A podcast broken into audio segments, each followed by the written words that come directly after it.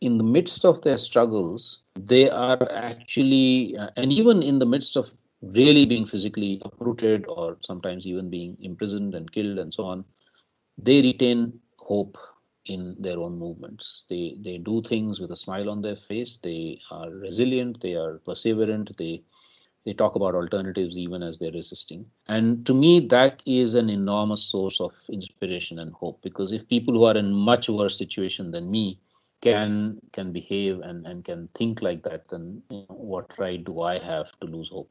Sie befinden sich im Gefahrenbereich der Abbruchkante. Ende Gelände, der Podcast.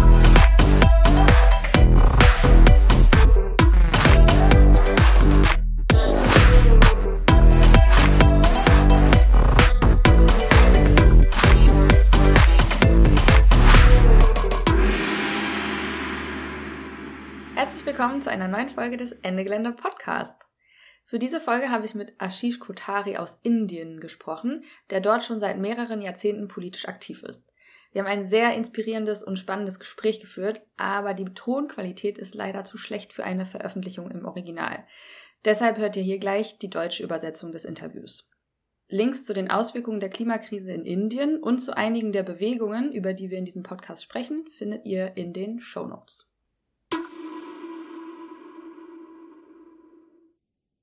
Dear Ashish, welcome to the Ende Gelände Podcast. Lieber Ashish, willkommen im Ende Gelände Podcast. Danke, dass du dir die Zeit nimmst für ein Interview. Ich bin sehr neugierig und aufgeregt, von dir etwas über die sozialen und ökologischen Bewegungen in, in Indien zu lernen.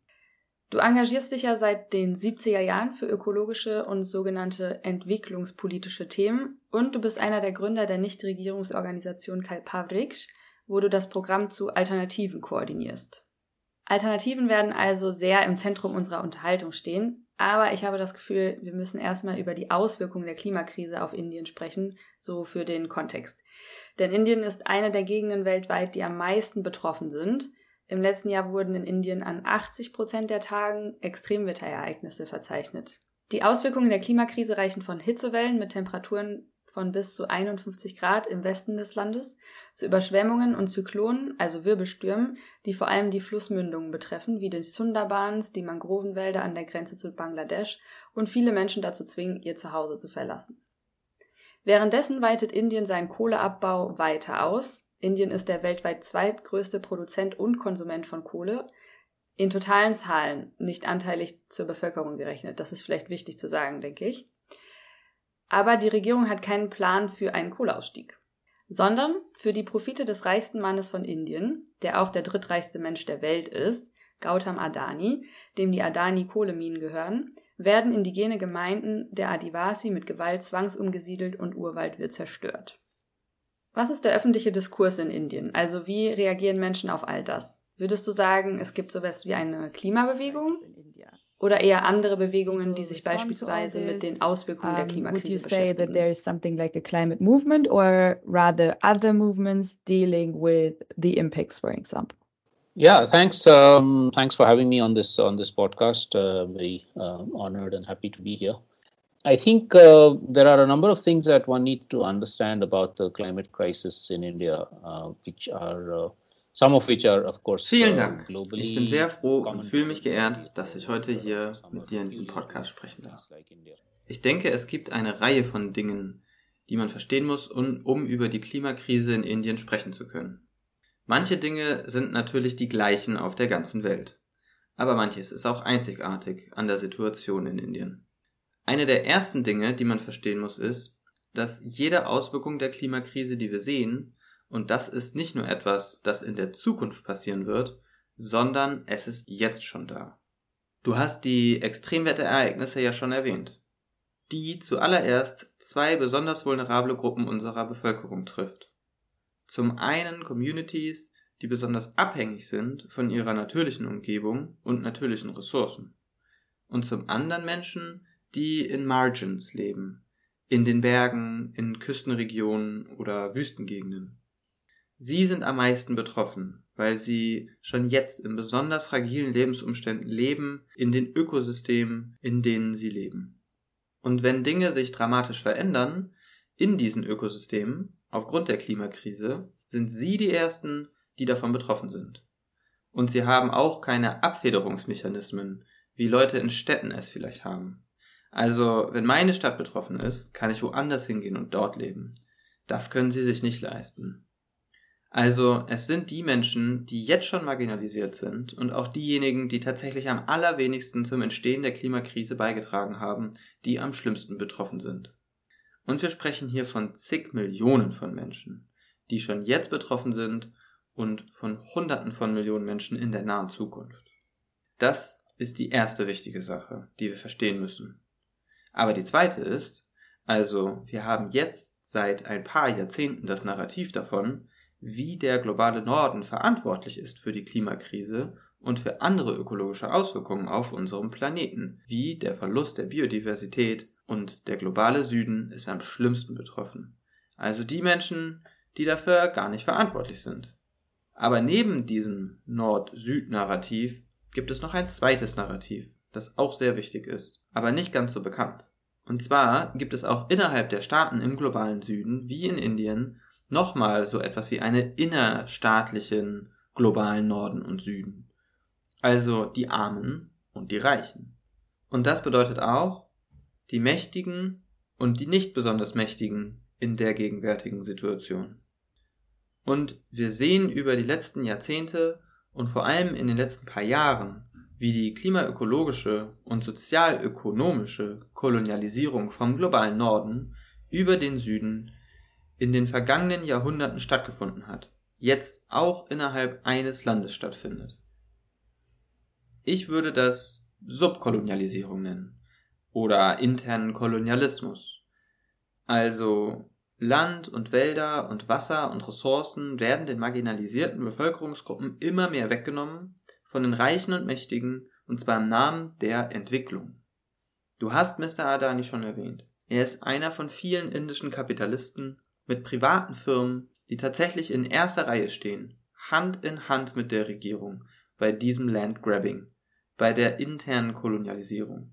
Also dieser Aspekt muss auch ernsthaft berücksichtigt werden. Und wir sehen auch, dass viele falsche Lösungen auf den Weg gebracht werden. Also das gleiche System, kapitalistisch, patriarchale Statussystem, das diese Krise hervorgebracht hat, gibt uns diese sogenannten Lösungen, also technische oder marktorientierte Lösungen wie Emissionshandel und so weiter. Diese nehmen zu und da steckt zurzeit sehr viel Geld drin. Und viele NGOs und sogar manche Jugendgruppen geraten in diese Versuchung, bei diesen Ideen mitzugehen. Denn da ist viel Geld, da ist die Macht. Das ist, wo wir vielleicht denken, dass auch Regierungen und Firmen sich verändern. Ich glaube, wir müssen sehr vorsichtig sein und diese falschen Lösungen verstehen und entlarven, die letztlich darin bestehen, das alte System am Leben zu halten, nur mit einem grüneren Gesicht. Und wir müssen weiter versuchen herauszufinden, was sind wirklich radikale, tiefgreifende Transformationen und was sind Proforma-Veränderungen, die eigentlich nur dem bestehenden System ermöglichen, weiter zu bestehen. Der nächste sehr wichtige Punkt ist, dass in Indien wirklich sehr wenig passiert. Sowohl wenn es darum geht, die Emissionen zu senken, als auch in puncto Anpassung an die Klimakrise. Wie du schon erwähnt hast, weitet sich der Kohleabbau weiter aus. Und obwohl Indien ein sehr großes und vielleicht das weltweit ambitionierteste Programm hat für erneuerbare Energien, was erstmal gut klingt, sehe ich da auch Probleme. Denn da geht es unter dem Label von sauberer Energie auch um Atomenergie und Wasserkraft, die beide extrem zerstörerisch sind. Aber auch bei Solar- und Windkraft und anderen wirklich erneuerbaren Energiequellen geht es um Megaprojekte, die mit massiver ökologischer Zerstörung einhergehen. Es gibt nicht so wirklich große Anstrengungen. Indien hat bei der Klimakonferenz COP26 verkündet, dass es im Jahr 2070 bei Null Emissionen sein wird. Das in sich selbst bringt schon sehr ernsthafte Probleme mit sich. Da können wir vielleicht später nochmal drüber sprechen. Und schließlich, in Bezug auf Anpassung an die Klimakrise, da gibt es sehr wenig. Das absolute Budget für Klimapolitik ist wirklich Peanuts im Vergleich zum Gesamtbudget des Landes. Also nur um mal ein Beispiel zu nennen. Das Budget für Autobahnen landesweit ist um ein hundertfaches höher als das Budget für Anpassungsmaßnahmen und Emissionsminderung. Also, darin zeigt sich auch die Aufmerksamkeit, die wir dem schenken. Ich würde nicht sagen, dass es eine konsolidierte und kohärente Klimabewegung gibt. Wenn man berücksichtigt, dass die meisten Bewegungen in Indien gegen Extraktivismus, gegen Bergbauminen und Staudämme, gegen große Infrastrukturprojekte, die zu ökologischer Zerstörung führen, das sind ja auch alles Klimabewegungen, auch wenn sie teilweise nicht spezifisch die Klimakrise adressieren. Das ist wichtig, denn wir denken oft nur an die Klimakrise. Aber die ökologischen, sozialen und ökonomischen Fragen sind ja oft schon viel länger da als die Klimaprobleme. Wenn wir uns beispielsweise anschauen, was mit der Biodiversität passiert, oder mit dem Land, den Wäldern, dem Wasser der Menschen. Das hängt alles zusammen. Und gegen diese Arten von Zerstörungen haben Menschen sich in den vergangenen Jahrzehnten zusammengeschlossen. Und diese Bewegungen können nun natürlich auf eine Art auch als Klimabewegung verstanden werden. Es gibt jetzt auch immer mehr Jugendbewegungen, auch einige aktivistische akademische Netzwerke, die sich herausgebildet haben und sich spezifischer mit der Klimakrise beschäftigen aber auch eben mit den ökologischen und sozialen Fragen. Also so gesehen gibt es eine Klimabewegung, aber es wird nicht unbedingt explizit so genannt. And can you give a few examples of those current movements who resist destruction? Und kannst du ein paar Beispiele nennen von Gruppen, die sich aktuell solchen zerstörerischen Projekten wie Minen und Dämmen entgegenstellen? Und vielleicht auch, Wer organisiert sich darin? Schließen sich da Menschen aus den Städten zusammen mit den Menschen, die direkt betroffen sind? Und was ist die Rolle von deiner Organisation oder eurer Organisation Kalpavric in dem? Uh, actually affected and also what is what is the role of your organization Kalpavric in this? Yeah, sure. One of the, I think, most important movements is in central and eastern India against coal mining, the expansion of. Ja, na klar. Eine der wichtigsten Bewegungen, denke ich, ist in Zentral- und Ostindien gegen den Kohleabbau. Also gegen den Ausbau des Kohleabbaus. Das sind größtenteils indigene Adivasi-Communities, KleinbäuerInnen und Hirten, die sich dort gegen den Ausbau des Kohleabbaus wehren. Eine der ikonischsten Bewegungen der letzten Zeit sind die Hasteo Arand im Bundesstaat Chhattisgarh. Lokale Indigene kämpfen dort gegen die Ausweitung.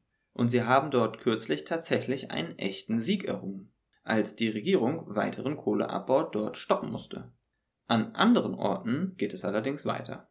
Eine andere wichtige Bewegung ist die gegen große Wasserstaudämme überall im Himalaya, im Norden und auch im Nordosten von Indien.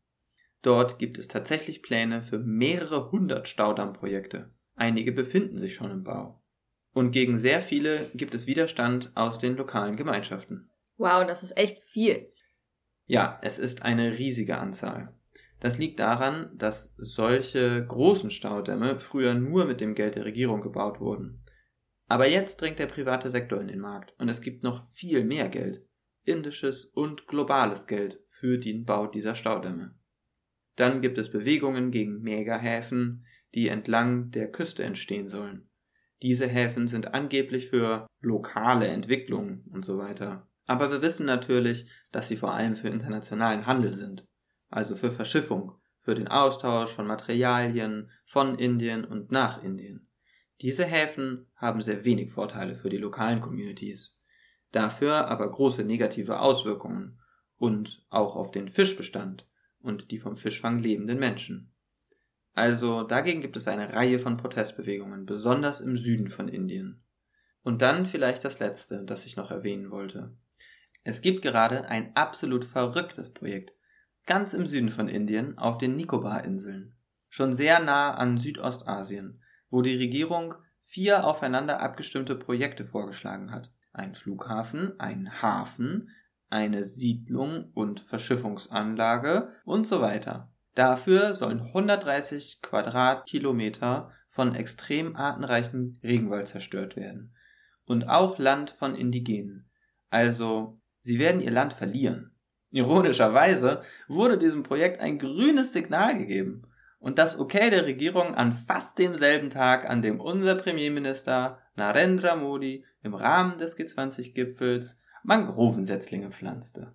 Und unser Land stellt sich bei solchen Veranstaltungen als Climate Leader dar. Aber auf der anderen Seite genehmigt es sich solche absolut zerstörerischen, ökologisch und sozial verwerflichen Projekte. Also, das sind einige der bestehenden Protestbewegungen.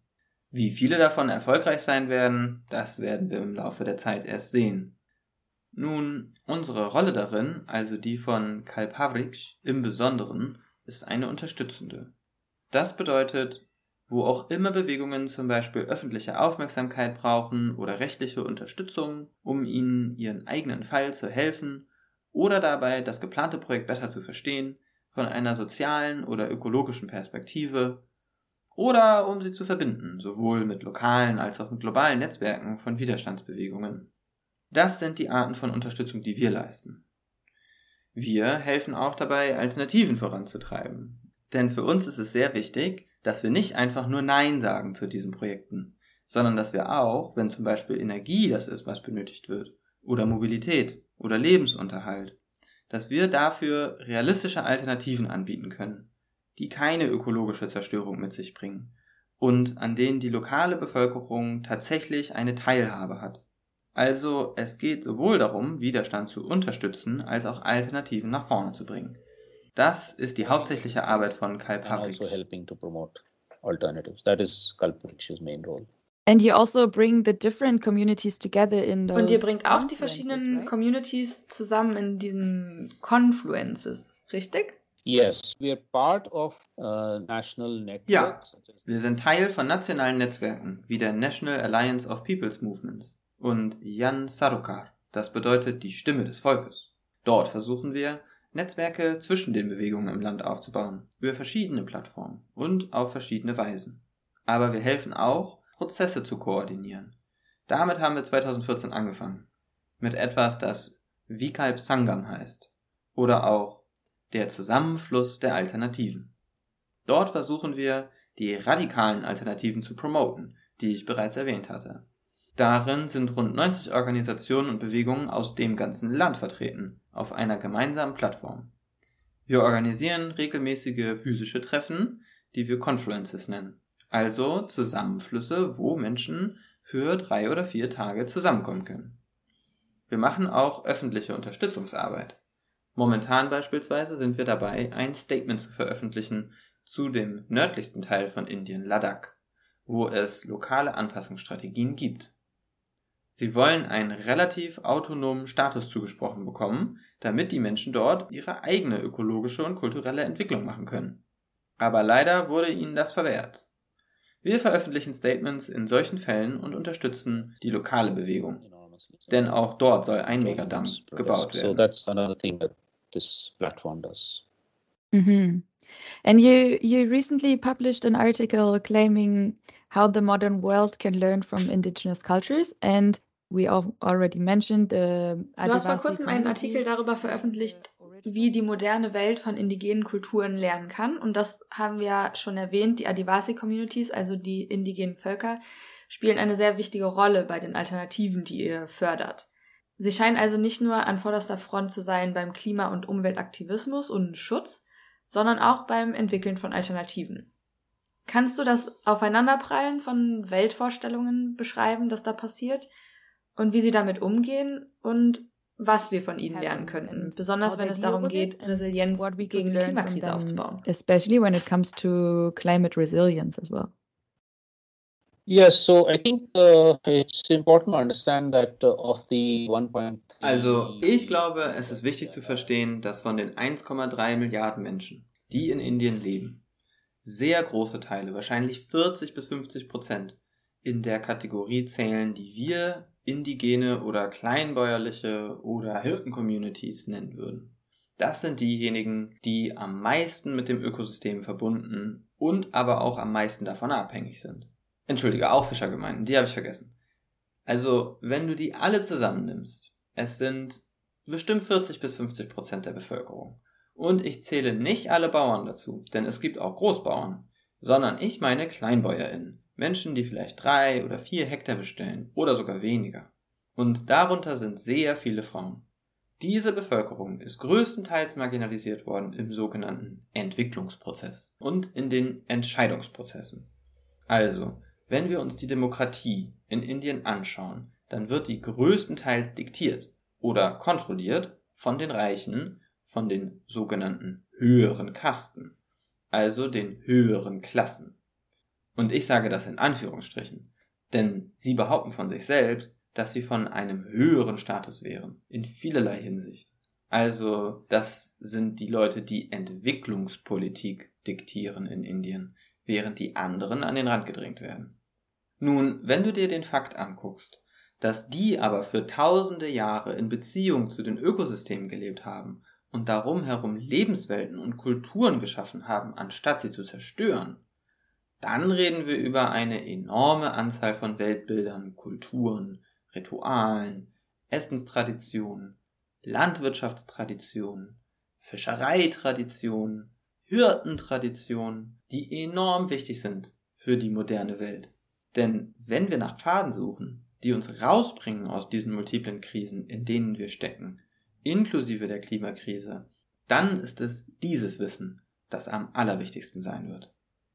Zusammen mit dem, was fortschrittliche moderne Wissenschaftlerinnen noch beisteuern können. Und eine Sache, die ich vergessen habe, als wir über Klimabewegungen gesprochen haben, ist, dass es jetzt glücklicherweise eine steigende Zahl von wissenschaftlichen und akademischen Gruppen gibt, die ihre Aufmerksamkeit auch auf die Klimakrise richten und sich auch unseren Formen des Widerstands anschließen. Also das ist wirklich eine gute Sache, die da passiert. Diese Wissenssysteme und Weltanschauungen sind extrem wichtig. Leider seit der Unabhängigkeit haben einige Sachen dazu beigetragen, das Wissen und die Entscheidungs- und Mitbestimmungsmöglichkeiten dieser Menschen weiter an den Rand zu drängen. Zum einen haben wir ein Paradigma akzeptiert, in dem westliche Wissenschaft und Technologie als die einzige legitime Art von Wissen und Wissenschaft angesehen wird. Was Quatsch ist, denn wir wissen, dass es viele verschiedene Wissenssysteme und Wissenschaften gibt. Zweitens schließen die Entscheidungsprozesse, wie ich schon erwähnt habe, diese 40 bis 50 Prozent der Bevölkerung nicht angemessen ein. Sie werden nicht angemessen repräsentiert.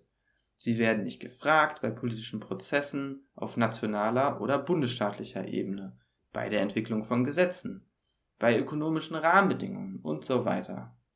Also in diesem Sinne gibt es einen sehr tiefen Bruch zwischen der Art, wie diese Menschen leben, ihrem Wissen, wie sie denken, wie sie handeln, wie sie sich verhalten, mit dem, was das dominante System tut.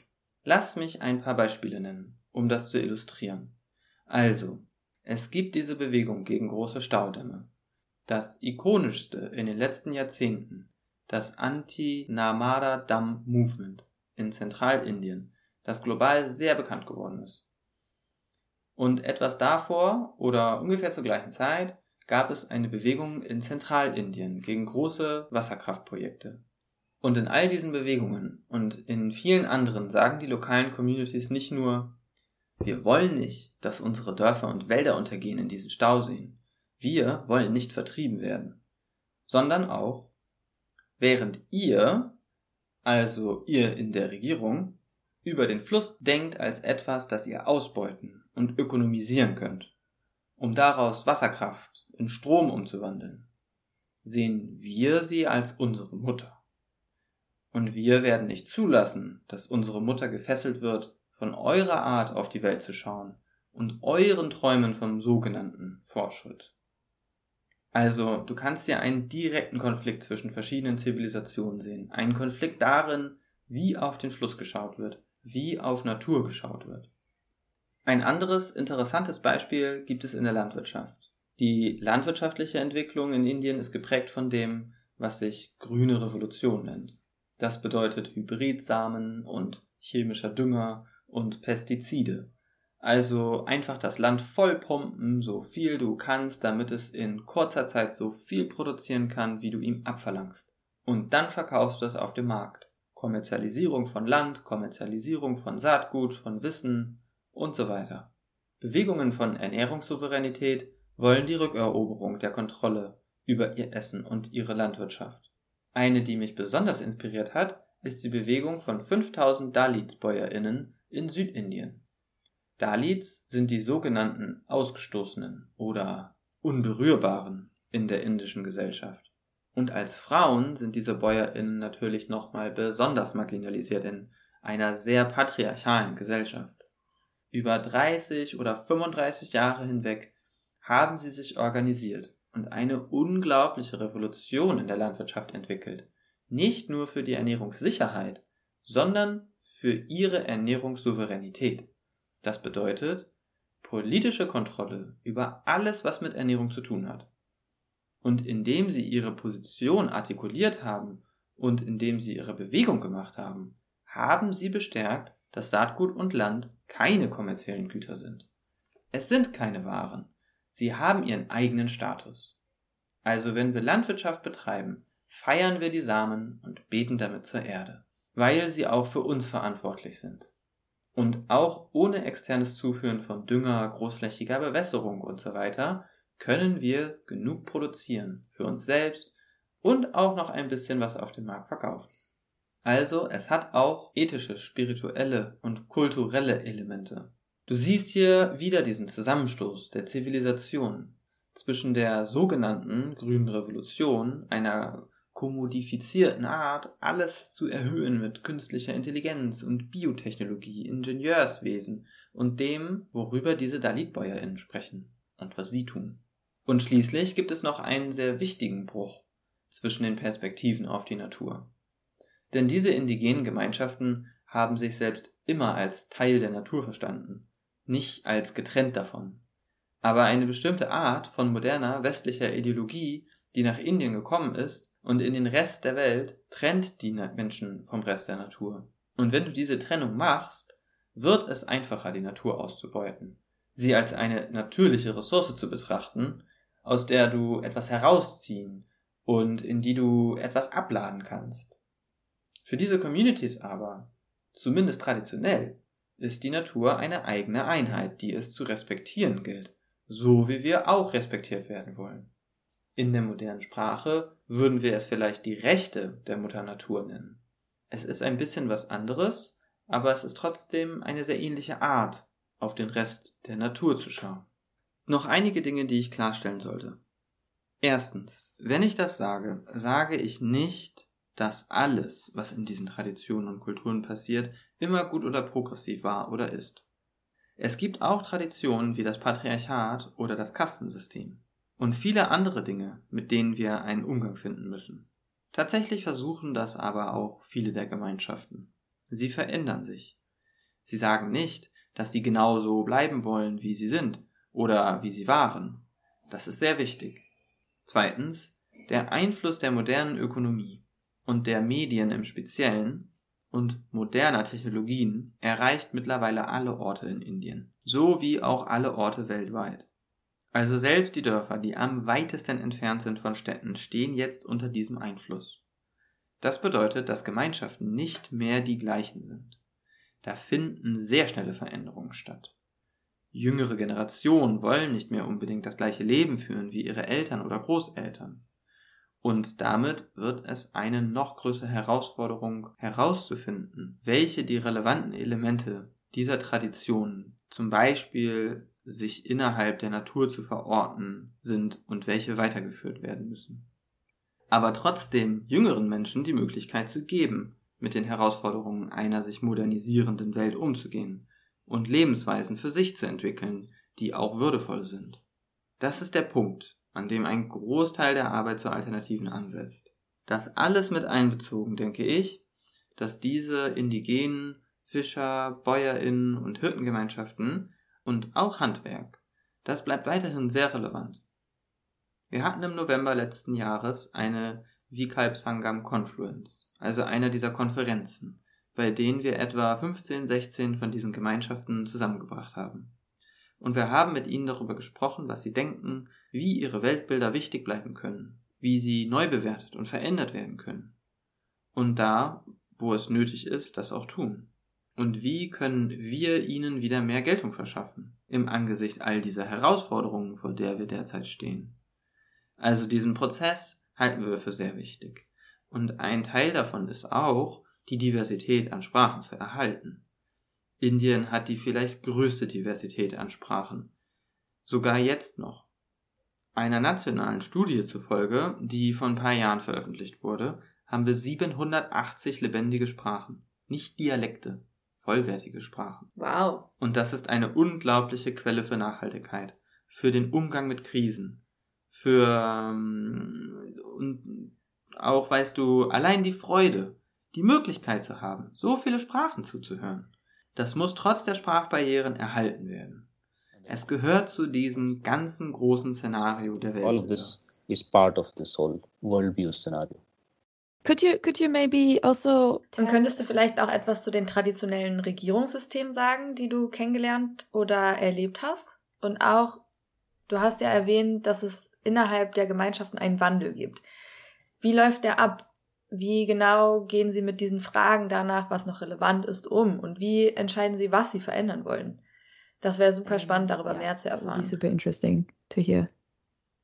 Sure. So we have been. Let's uh, step back a bit. So in India, Klar. the local Also, wir haben. Okay, ich springe ein bisschen zurück. Also in Indien sind die lokalen Regierungen derzeit dominiert vom Panchayat-System. Das, das ist sowas wie ein Panchayat-Rat und ist Teil der Verfassung.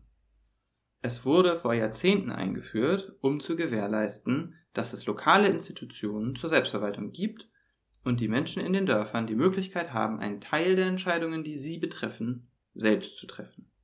Und damit wurde eine uniforme Art von Dorfräten etabliert, die von Menschen in den Dörfern in ganz Indien gewählt werden konnten. Und das war die Art, wie lokale Selbstverwaltung zu funktionieren hatte. Einerseits ist es natürlich gut, weil es den Gemeinschaften ermöglicht, an Entscheidungsprozessen teilzuhaben. Aber was dabei leider außer Acht gelassen wurde, ist, dass es eine enorme Vielfalt an Selbstverwaltungsformen gab, die über Hunderte oder vielleicht sogar tausende Jahre praktiziert wurden und dem ein uniformes System von lokaler Selbstverwaltung überzustülpen, würde bedeuten, alle diese älteren Formen auszulöschen. Ich gebe mal ein Beispiel, das wir über die letzten Jahre untersucht haben. In der Region Ladakh, die ich vorhin schon erwähnt habe, ganz oben im Norden von Indien, an der Grenze zu Tibet. Es ist eine kühle Wüstengegend im Himalaya. Dort gab es ein System, das Goba genannt wird, und die Yulpa. Goba ist der Dorfvorsteher und die Yulpa ist die Dorfversammlung. Und das meint alle Menschen im Dorf. Dieses System hat vermutlich für ein paar Jahrhunderte existiert. Und sind da auch Frauen und Kinder mit eingeschlossen? Dazu komme ich noch. Aber ja, in der Versammlung sind alle. Aber der Goba war größtenteils, also ich würde sagen zu 99 Prozent, ein Mann. Und ein älterer Mann traditionell. Also ich komme später noch zu den internen Ungleichheiten und Aspekten, mit denen umgegangen werden muss. Aber lass mich erst über die Bedeutung sprechen. Also, mit diesem System wurden die Dörfer verwaltet über hunderte von Jahren, bis es gibt eine Geschichte der externen Kolonialisierung von Ladakh, die bis heute anhält und in der versucht wurde, dieses Goba-System durch die staatliche Verwaltung auf lokaler Ebene zu ersetzen. Trotzdem bleibt es nach wie vor sehr wichtig für die Menschen dort. Also jedenfalls haben wir mit vielen Menschen in vielen Dörfern von Ladakh gesprochen und sie haben uns erzählt, dass sie immer noch wesentlich mehr Vertrauen in das alte System haben als die staatliche Administration. Obwohl über letzteres auch staatliche Gelder vergeben werden und in die Region fließen. Also was hat dieses System gemacht? Es war die Versammlung, in der der Goba ausgewählt wurde, in der Regel ein älterer Mann mit etwas Erfahrung, der alle paar Jahre wechselte, in manchen Fällen auch häufiger. Und er war mandatiert mit verschiedenen Funktionen. Eine davon war Streitschlichtung, also für alle Arten von Konflikten, um Land, um Wasser oder auch um Familienangelegenheiten. Und er ist zuständig für kulturelle Angelegenheiten. Darüber hinaus ist es auch seine Rolle, das Dorf gegenüber externen, also auch der staatlichen Administration zu vertreten und zu entscheiden, wann die Felder beerntet, wann ausgesät oder wann die Tierherden von einem Ort zum anderen gebracht werden sollten. Also das gilt vor allem für Hirtenvölker. Also er hat einige Funktionen, die absolut zentral sind für die Dorfgemeinschaft. Und die meisten dieser Entscheidungen werden gemeinsam in der Julpa beraten, in der Versammlung. Aber es war nicht so, dass der Goba die Entscheidungen alleine getroffen hatte. Auch wenn es in einigen Fällen sicher vorgekommen ist, dass Gobas ihre Macht missbraucht haben, da bin ich mir sicher. Aber größtenteils wurde es eben beraten. Diese Art von System hat in vielen Teilen Indiens existiert. Besonders in den indigenen Adivasi-Gemeinschaften. Aber nicht nur. Auch in den anderen. Und in vielen Fällen wurde es eben ersetzt und wir treten dafür ein, dass aus ökologischen, aus kulturellen und aus sozialen Gründen und zu einem gewissen Grad auch aus ökonomischen Gründen, besonders dort, wo die traditionellen Lebensweisen noch erhalten sind, diese traditionellen Regierungssysteme erhalten bleiben, weil sie so wichtig sind. Und wenn jetzt das Panchayat-System dort eingebracht wird, dann muss das auf eine Art und Weise passieren, in der diese Funktion nicht ersetzt, sondern ergänzt werden. Also, man könnte sagen, staatliche Gelder könnten immer noch über das Panchayat reinkommen, aber Fragen darüber, wie das Geld verwendet werden soll, wird in der Dorfversammlung diskutiert. Also was auch immer die staatliche Verwaltung tut, sollte da nur unter Einbezug der lokalen Versammlung und des Goba passieren. Und das gilt natürlich nicht nur für Ladakh, sondern für alle Adivasi und andere Gemeinschaften in Indien. Wir haben auch ein paar andere Regionen studiert. Also wir haben unseren Report über Ladakh veröffentlicht und viele andere Gemeinschaften haben sich gemeldet und gesagt, dass sie ähnliche Institutionen haben oder hatten und dass sie finden, die sollten wiederbelebt werden und mehr Gewicht bekommen. So. Aber, und das ist ein wichtiges Aber, du hast ja nach den Frauen gefragt. Viele dieser traditionellen Systeme waren männlich dominiert und dominiert von den Ältesten. Also wir denken auch, dass durch Diskussionen innerhalb der Gemeinschaften selbst Transformationen stattfinden könnten, in denen Frauen mehr zu sagen bekommen und dass jüngere Menschen auch die Möglichkeiten bekommen, diese Art von Positionen einzunehmen. Also das sind interne Veränderungen, die stattfinden müssen. Und das leitet mich zum zweiten Teil deiner Frage über, zu internen Veränderungen in den Gemeinschaften. Lass mich noch ein anderes Beispiel dazu geben. Das ist aus Zentralindien und einige meiner Kolleginnen sind dort schon eine ganze Weile involviert. Dort haben sich 90 Dörfer zusammengeschlossen. Also das ist auch wieder in indigenem Gebiet. Dort haben sich 90 Dörfer zusammengeschlossen, um eine Föderation von Dorfversammlungen zu bilden. Eine Mahagrahab Sava und sie haben das anfangs gemacht, um sich Bergbauplanungen der Regierungen in der Region entgegenzustellen. Und darin waren sie auch erfolgreich. Aber dann haben sie auch gesagt, wir müssen uns organisieren zur Selbstverwaltung in der Region. Auf alle möglichen Arten und Weisen, also bezüglich ökonomischer Fragen, sozialer und so weiter. Auch um die Wälder zu verwalten. Und in diesem Prozess haben sich interessanterweise auch die Frauen erhoben und Initiative ergriffen. Sie haben die Frage aufgebracht, wie es denn sein kann, dass obwohl sie mit der Regierung über ihre Gleichstellung verhandeln, sie innerhalb der Gemeinschaft keine Gleichberechtigung haben, was Entscheidungsprozesse angeht. Die Frauen sitzen nicht in den traditionellen Institutionen, die Entscheidungen in ihren eigenen Dörfern treffen. Also da gab es einen Prozess der Selbstermächtigung durch die Frauen und auch durch einige zivilgesellschaftliche Organisationen und dadurch haben sie immer mehr Mitspracherecht in den Entscheidungsprozessen erhalten. Und in der Föderation der Dörfer auch. Aber sie werfen auch andere Fragen auf. Wie zum Beispiel ihre Beziehungen zu den anderen Gemeinschaften in der Region. Das sind alles Transformationsprozesse, die innerhalb der Gemeinschaft stattfinden. Zum Teil unterstützt eben von zivilgesellschaftlichen Organisationen. Manchmal sogar mit der Unterstützung der Regierung. Aber die Gemeinschaften bringen die Fragen auch selbst ein. Es ist keine statische Situation, sondern es findet ein Wandel statt. Es hat immer ein Wandel stattgefunden. Aber jetzt umso mehr. Mit den zahlreichen neuen verschiedenen Einflüssen wird sichtbar, dass ein zumindest Hinterfragen der Ungerechtigkeiten und der Ausbeutung stattfindet. Selbst wenn sie in sehr alten Traditionen verankert sind. Also ich denke, diesbezüglich ist es wirklich eine dynamische Situation. Aber für die meisten dieser Prozesse gibt es leider relativ wenig Öffentlichkeit und Verständnis. Die meisten Menschen in Indien haben keine Ahnung von dem, was dort stattfindet. Documentation and understanding, so large parts of India don't even know of these kind of things that are happening. Even better than now, at least we can learn a bit from them. Umso Um, besser, dass wir already jetzt wenigstens ein bisschen über sie und von ihnen lernen können. Du hast schon diese zwei inspirierenden Beispiele genannt, die Deccan Development Society, die Ernährungssouveränität organisiert, und die Mahagrabsava-Bewegung. Nach denen wollte ich dich eh fragen, weil ich sie super interessant finde. Aber jetzt hast du meine Frage schon beantwortet. Deshalb lass uns doch weitermachen mit der Flower of Transformation, also der Blume der Transformation, die ihr basierend auf eurer Arbeit mit den unterschiedlichen Initiativen entwickelt habt, richtig? Mhm. Kannst du beschreiben, was das ist, welche Werte es enthält und wie es uns helfen könnte, die große Transformation hin zu globaler Klimagerechtigkeit umzusetzen? the big changes for global climate justice.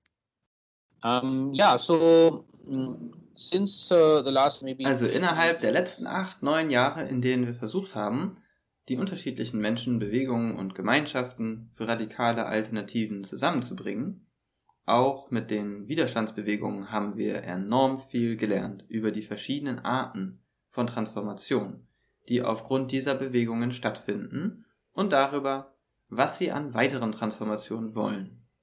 Diese verschiedenen Arten der Transformation im Vikalp Sangam Prozess haben wir zusammengeführt und daraus dieses Modell, nein, entschuldige, nicht Modell, diesen Rahmen erstellt, wie Transformation stattfindet und was passieren muss. Und das nennen wir die Blume der Transformation. Sie hat fünf Blütenblätter. Das politische, das ökonomische, das soziale, das kulturelle und das ökologische. Und damit schauen wir die tiefgreifenden Transformationsprozesse an, die in diesen fünf Sphären stattfinden. Und wie sie sich überschneiden. Denn wir wissen, dass das Leben nicht getrennt voneinander in diesen fünf Sphären stattfindet. In dem Sinne ist es etwas künstliches Konstrukt. Sondern das Leben findet eben in diesen chaotischen Überschneidungen zwischen den Sphären statt. Und auch wenn zum Beispiel mit dem Goba-System in Ladakh oder im Rahmen der Mahagrabha Föderation in Zentralindien, über die wir eben gesprochen haben, für lokale Selbstbestimmung und Selbstverwaltung streiten, also für radikalere Demokratie, dann gibt es da starke Überschneidungen mit lokalen Sozialdynamiken, wie die der Frauen, die ich erwähnt habe, die nicht Teil des Entscheidungsprozesses waren. Aber auch mit den lokalen ökologischen Bedingungen. Also wenn zum Beispiel die Umwelt zerstört wird und die Wirtschaft in fremden Händen ist, dann ist es nutzlos, politische Selbstbestimmung zu haben. Es hat keine Konsequenz. Also in diesem Sinne gibt es viele Überschneidungen. Und die Blume der Transformation hilft, sie nachzuvollziehen und zu verstehen, dass wenn Veränderungen in einer Sphäre stattfinden, was sind dann die Auswirkungen auf die anderen Sphären? Sind es sich ergänzende Veränderungen oder widersprechen sie sich? Und um euch ein Beispiel zu geben, wir haben mit Weberinnen in Westindien gearbeitet, die einige der fantastischsten Textilien dieses Teils der Erde herstellen. Und sie haben in den letzten 15 Jahren ein erstaunliches Revival ihres Handwerks geschafft. Das Resultat ist ein größerer ökonomischer Wohlstand in der Gemeinschaft und sie weben mittlerweile auch viel Bio-Baumwolle. Also ökologisch gibt es auch eine positive Entwicklung. Und auch junge Menschen behaupten sich darin wieder mehr. Junge Frauen erstellen ihre eigenen Stoffe. Das ist traditionell nicht passiert. Also eine Transformation bezüglich der Gender- und Altersverhältnisse. Das ist alles positiv. Aber mit Hilfe der Flower of Transformation haben wir auch festgestellt, dass einige Rückschritte stattfinden. Zum Beispiel verbessert sich die ökonomische Gesamtsituation, aber innerhalb der Gemeinschaft kann es trotzdem wachsende ökonomische Ungleichheit geben, weil manche Menschen mit dieser Art der Produktion und Marketing wesentlich erfolgreicher sind. Andere haben vielleicht nicht das Kapital oder die soziale Reichweite, die ökonomische Reichweite oder sie werden abgehängt. Darüber hinaus läuft das mit der Biobaumwolle sehr gut und ist ökologisch wesentlich besser als die traditionellen synthetischen Fasern zum Beispiel. Auf der anderen Seite findet der Verkauf der Textilien jetzt in weit entfernten Orten wie Neu-Delhi, Mumbai oder Europa statt, weil das sind die Orte, an denen sich die Menschen diese Produkte überhaupt leisten können. Also mit dem Handel vergrößert sich der ökologische Fußabdruck des Produkts. Also geht es darum, nicht dieses schlechte Klischee-Narrativ zu verwenden, es ist keine Win-Win-Situation. Es gibt Abstriche. Und um diese Abstriche zu verstehen, ist diese Flower of Transformation sehr hilfreich. Denn dann kannst du eine Diskussion starten innerhalb der Gemeinschaft und gemeinsam überlegen, ob es möglich ist, diese negativen Effekte zu verändern. Oder sie sogar vielleicht zum Positiven zu verwandeln. Also dafür ist diese Flower of Transformation wirklich sehr hilfreich. Und wir haben sie benutzt, um das Alternative Transformation Format zu entwickeln. Das ist ein Bewertungs- oder Überprüfungswerkzeug, das von Gemeinschaften oder Organisationen benutzt werden kann. Selbst von staatlichen Behörden, wenn die das wollen, um sich anzuschauen, wie gut die Veränderungen sind, die sie anstoßen und was die widersprüchlichen Aspekte dieser Veränderungen sind, mit denen sie einen Umgang finden müssen. Und das ist ein etwas akademisches, naja, nicht akademisch, aber es ist ein Werkzeug zur systematischen Analyse, könnte man sagen, das Menschen auch für sich selbst nutzen können, wenn sie sich innerhalb von Veränderungsprozessen befinden. Im Zentrum der Flower of Transformation haben wir eine Reihe ethischer Prinzipien. Und das ist aus zwei Gründen wichtig. Also es sind Prinzipien wie Solidarität oder Vielfalt, Gemeingut statt Privatisierung, kollektive Zusammenarbeit anstelle von individuellem Eigennutz. Liebe, Großzügigkeit, Interdependenz, Einfachheit statt Streben nach mehr und mehr und mehr materiellen Gütern und so weiter. Freude, Genuss, Kreativität, Würde. Also, das sind ein paar der Werte und ethischen Prinzipien. Viele davon wurzeln in unseren spirituellen Traditionen. Andere kommen aus neueren Bewegungen für Gerechtigkeit zum Beispiel aber zusammen bilden sie das Zentrum dieser Blüte. Und es ist wichtig für die Menschen, immer wieder selbst zu überprüfen, inwiefern sie sich entsprechend dieser Werte entwickeln, anstatt entlang der Dynamik von Eigennutz, Individualismus und Privatisierung und so weiter. Und zweitens, wenn wir uns fragen, wie wir diese positiven Initiativen über die Welt verbreiten können, waren die konventionellen Antworten, dass wir es nachbilden, also etwas, das irgendwo erfolgreich ist, woanders nachmachen. Oder dass wir es vergrößern, also dass wir etwas, das irgendwo angefangen hat, größer und größer und größer machen. Du weißt schon, das ist, was Konzerne machen und was selbst manche NGOs machen. Aber wir argumentieren, dass wir stattdessen in die Breite wachsen müssen. Das bedeutet, die erfolgreichen Prinzipien einer jeden einzelnen erfolgreichen Initiative zu verstehen, diese für unsere eigene Situation anzupassen und auf unseren ökonomischen, sozialen, politischen Kontext anzuwenden und damit mit diesen Initiativen Netzwerke aufzubauen. Also die Größe schaffen durch horizontale Netzwerke, anstatt eine einzelne Initiative zu kopieren oder mehr und mehr zu vergrößern, mit all den Problemen, die das mit sich bringt. Deshalb würde ich sagen, ist es sehr wichtig, diese Werte und ethischen Prinzipien zu verstehen. Und dabei hilft uns die Flower of Transformation. Ich sollte hier auch erwähnen, dass die nationale Confluence of Alternatives, also die Vikalp Sangam Conference, uns bei diesem Outscaling, diesem Wachsen in der Breite geholfen hat. Das ist eins der erklärten Ziele. Und dass wir jetzt basierend darauf und mit anderen Bewegungen auf der ganzen Welt 2019 die Global Tapestry of Alternatives gestartet haben.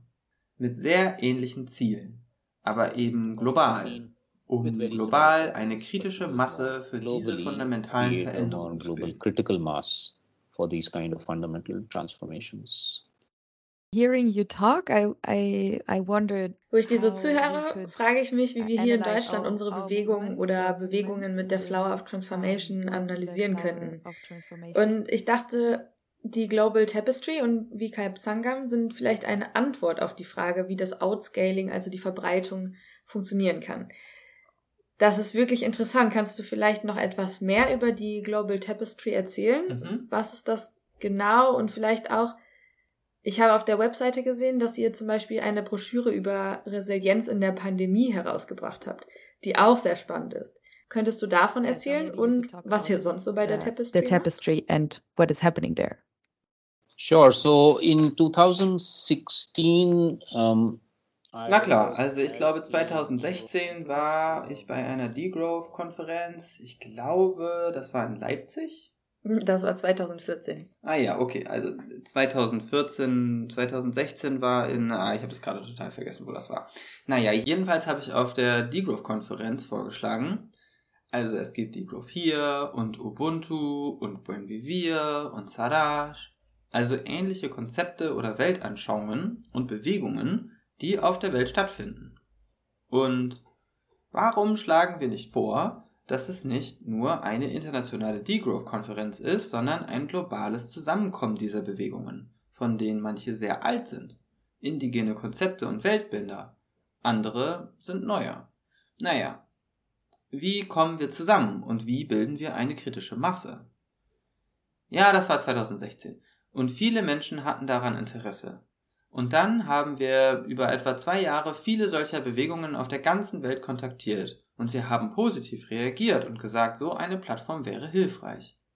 Und 2018-19 haben wir es dann zusammengeschnürt und genauer geschaut, wie könnte so eine Global Tapestry aussehen? Welche Struktur braucht es?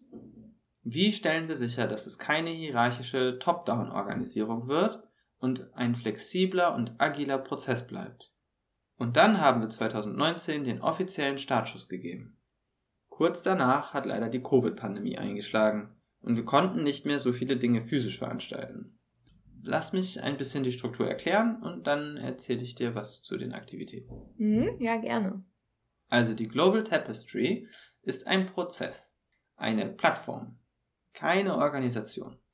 Es wird von 17, 18 Personen zusammengehalten, die unterschiedlichen Organisationen auf der ganzen Welt angehören. Zwei, drei hier aus Indien, die auch bei Kalb Havric sind und wie Kalb Sangha mit koordinieren. Es sind Menschen von Crianza Mutua in Mexiko, von Crianza Mutua in Kolumbien, ein Netzwerk, das Massa heißt, aus Südostasien und viele andere. Also das ist ein Kernteam, das den Prozess zusammenhält. Dann haben wir Unterstützer, ungefähr 70 unterstützende Netzwerke und Organisationen weltweit, die meist nicht auf nationaler Ebene, sondern transnational, regional oder global. Und dann haben wir noch die Weaver, also die Weber. Und die bringen schon heute unterschiedliche Alternativen in lokalen Initiativen weltweit zusammen. Also das sind die, die ich schon erwähnt habe, wie Kalb Sangam, Crianza Mutua in Kolumbien und Mexiko und Massa in Südostasien. In Deutschland sind es zum Beispiel das Now-Netzwerk und Buko, die überlegen, ob sie lokale Weaver sein können und unterschiedliche Initiativen vernetzen, die zu solidarischer Ökonomie und politischen Alternativen arbeiten und so weiter. Also, das sind die Weaver, die dritte Ebene. Also als erstes das Kernteam, dann die Endorser-Netzwerke und dann die Weaver. Und die drei zusammen bilden auch eine globale Versammlung, die sich alle drei Monate trifft. Bisher nur online, aber wir arbeiten daran, das erste physische Treffen zu veranstalten, später in diesem Jahr. Und diese Versammlung ist eine Art Resonanzraum. Dort entstehen Ideen, was Initiativen tun können. Es gibt einen Austausch über das, was passiert ist, und natürlich können all die Organisationen dort in Interaktion treten und Beziehungen aufbauen als Basis für gemeinsame Aktivitäten. Also das ist grob die Struktur. Und die Alternativen beinhalten jene, die du schon genannt hast. Wir haben Fallstudien zu etwa 20 Gemeinschaften aus der ganzen Welt und ihrer Resilienz in der Covid-Pandemie gemacht. Und jetzt gerade arbeiten wir an einer Sammlung von Beispielen der Resilienz in Zeiten von anderen Arten von Krisen, zum Beispiel Krieg. Darunter sind Palästina, Kurdistan, die Ukraine. Wo und wie sind Gemeinschaften resilient im Angesicht des Kriegs? Oder im Angesicht anderer Konflikte? Oder auch im Angesicht von Ernährungsunsicherheiten? Im Angesicht von Autoritarismus, wie zum Beispiel der Militärjunta in Birma, Myanmar oder anderer autoritärer Regime weltweit? Das machen wir einerseits. Darüber hinaus kartieren wir auch, also wir erstellen globale Karten, auf denen die Alternativen verzeichnet sind. Also kein Kartieren jeder einzelnen Alternative, die es gibt, das wäre unmöglich, das wären ja Hunderttausende, sondern ein Kartieren der Netzwerke, die Alternativen voranbringen. Also das sind die Endorser und die Weaver und wir entwickeln das stetig weiter. Und es ist ein Open Source Mapping Prozess und kann quasi von jedem Netzwerk, jeder Organisation weltweit genutzt werden für ihre eigenen Kartierungen. Einige von uns haben geholfen, das zu entwickeln. Es gibt außerdem einen Newsletter, der etwa alle zwei Monate verschickt wird. In der letzten Ausgabe ging es zum Beispiel um soziale Bewegungen, in dem davor um alternatives Lernen und Bildung. Darin bringen wir Geschichten, Artikel und Perspektiven zusammen. Und natürlich auch Nachrichten aus den Initiativen. Wir haben auch eine ganze Serie von Webseminaren veranstaltet. Also die Geschichten der Resilienz wurden begleitet von der Möglichkeit für Menschen aus den Gemeinschaften zu einem weltweiten Publikum zu sprechen. Und jetzt gibt es gerade eine Webseminarreihe zu alternativem Lernen, das wir zusammen mit anderen Netzwerken machen. Ich bin mir sicher, ich vergesse irgendwas. Ah ja, wir wollen auch bald ein Treffen organisieren mit unterschiedlichen Initiativen, die radikale Demokratie praktizieren. Also die kurdische Bewegung, die Zapatistas, die Adivasi-Bewegungen in Zentralindien, indigene Bewegungen in anderen Teilen der Welt. Wahrscheinlich nächstes Jahr irgendwann. Das wird sicher ein sehr spannender Prozess. Wir organisieren auch online, hoffentlich auch bald mehr offline. Treffen zwischen den verschiedenen Weavern, damit die sich austauschen, kennenlernen und voneinander lernen können.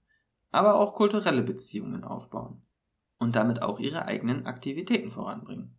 Es gibt noch ein paar andere Sprösslinge der Global Tapestry, die wichtig wären zu erwähnen. Da ist Pädagog, das ist die Post-Development Activist Academic Group, also die globale akademisch-aktivistische Postentwicklungsgruppe.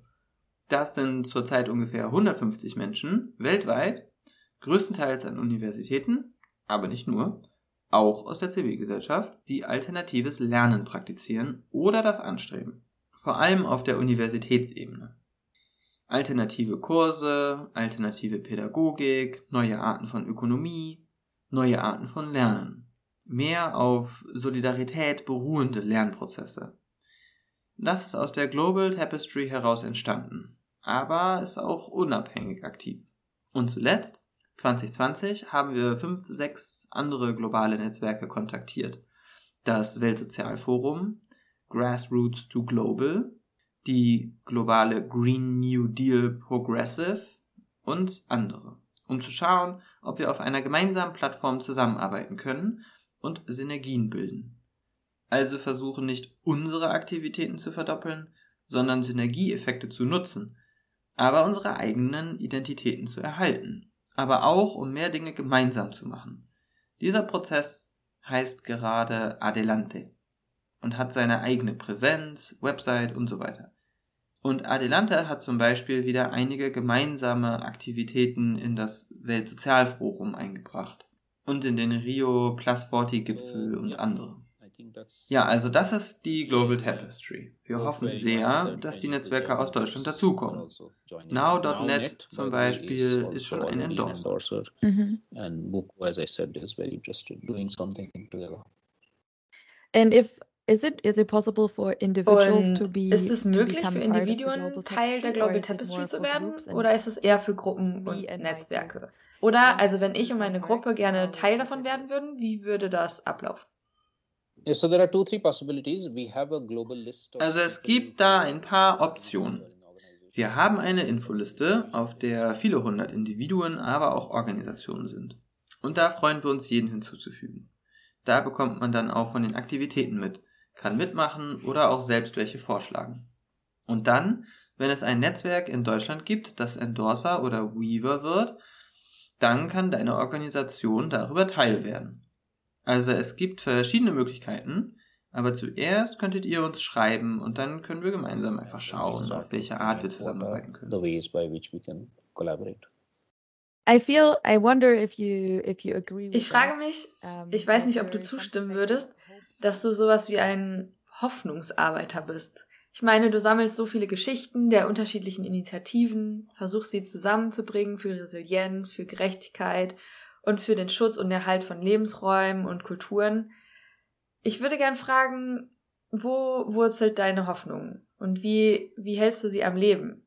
Und vielleicht auch, was würdest du gerne an jüngere Generationen weitergeben? Wie du schon gesagt hast, ist es manchmal schwierig, So, für yeah, sie ihren Platz zu finden. Mhm, space. Ja. yeah. Um, so, I mean, I've been now part of uh. Also, ich meine, ich bin jetzt seit 40, 44 Jahren Teil dieser Bewegungen und Menschen fragen mich oft, wie ich meine Hoffnung am Leben halte mit all der Finsternis und Untergangsstimmung um uns herum.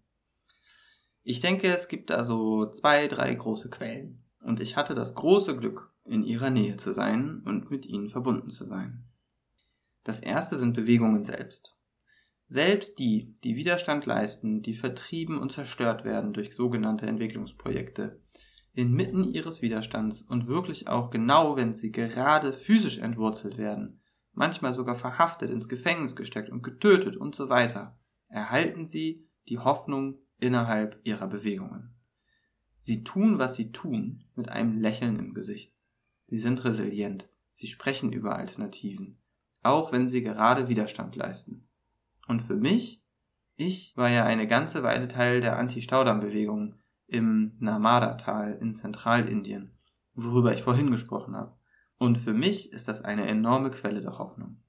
Denn wenn Menschen, die in einer viel schlimmeren Situation sind als ich, sich so verhalten und so denken können, woher habe ich dann das Recht, die Hoffnung zu verlieren? Zweitens habe ich viele der positiven Bewegungen erlebt, sie dokumentiert, wie die, über die wir gesprochen haben. Auch das ist eine sehr reiche Quelle der Hoffnung. Wie vorhin, weißt du, die marginalisierten Menschen, wie die Dalit-Frauen der Deccan Society, wenn sie in der Lage sind, eine solche Revolution zu schaffen, warum sollten wir dann da die Hoffnung verlieren? Und als drittes ist da der Rest der Natur selbst. Weißt du, wenn ich auf der Straße mit einem Straßenhund spiele oder im Wald bin und mir dort die Wildnis ansehe, Vögel beobachte, was eins meiner liebsten Hobbys ist. Also dann, für mich ist die Natur so geknebelt und geprügelt sie auch sein mag. Sie ist einfach eine große Inspirationsquelle. Und ich denke, alle diese drei Dinge sind wirklich zentral für junge Menschen. Für mich haben diese Prozesse angefangen, als ich an der Uni war. Und ich habe sie seitdem erhalten. Deshalb würde ich sagen, je offener wir als junge Menschen für diese Art von Erfahrungen sind, je mehr wir rausgehen und mit Gemeinschaften vor Ort zusammenarbeiten, je mehr wir in der Natur sind, ich denke, umso weniger werden wir depressiv oder paralysiert sein. Ich glaube, das ist eine wirklich große Gefahr heutzutage, weil wir einfach immer mehr und mehr besser Bescheid wissen über die Krisen, die da sind und die auf uns zukommen und den junge Menschen in der Zukunft sehr düster wahrnehmen.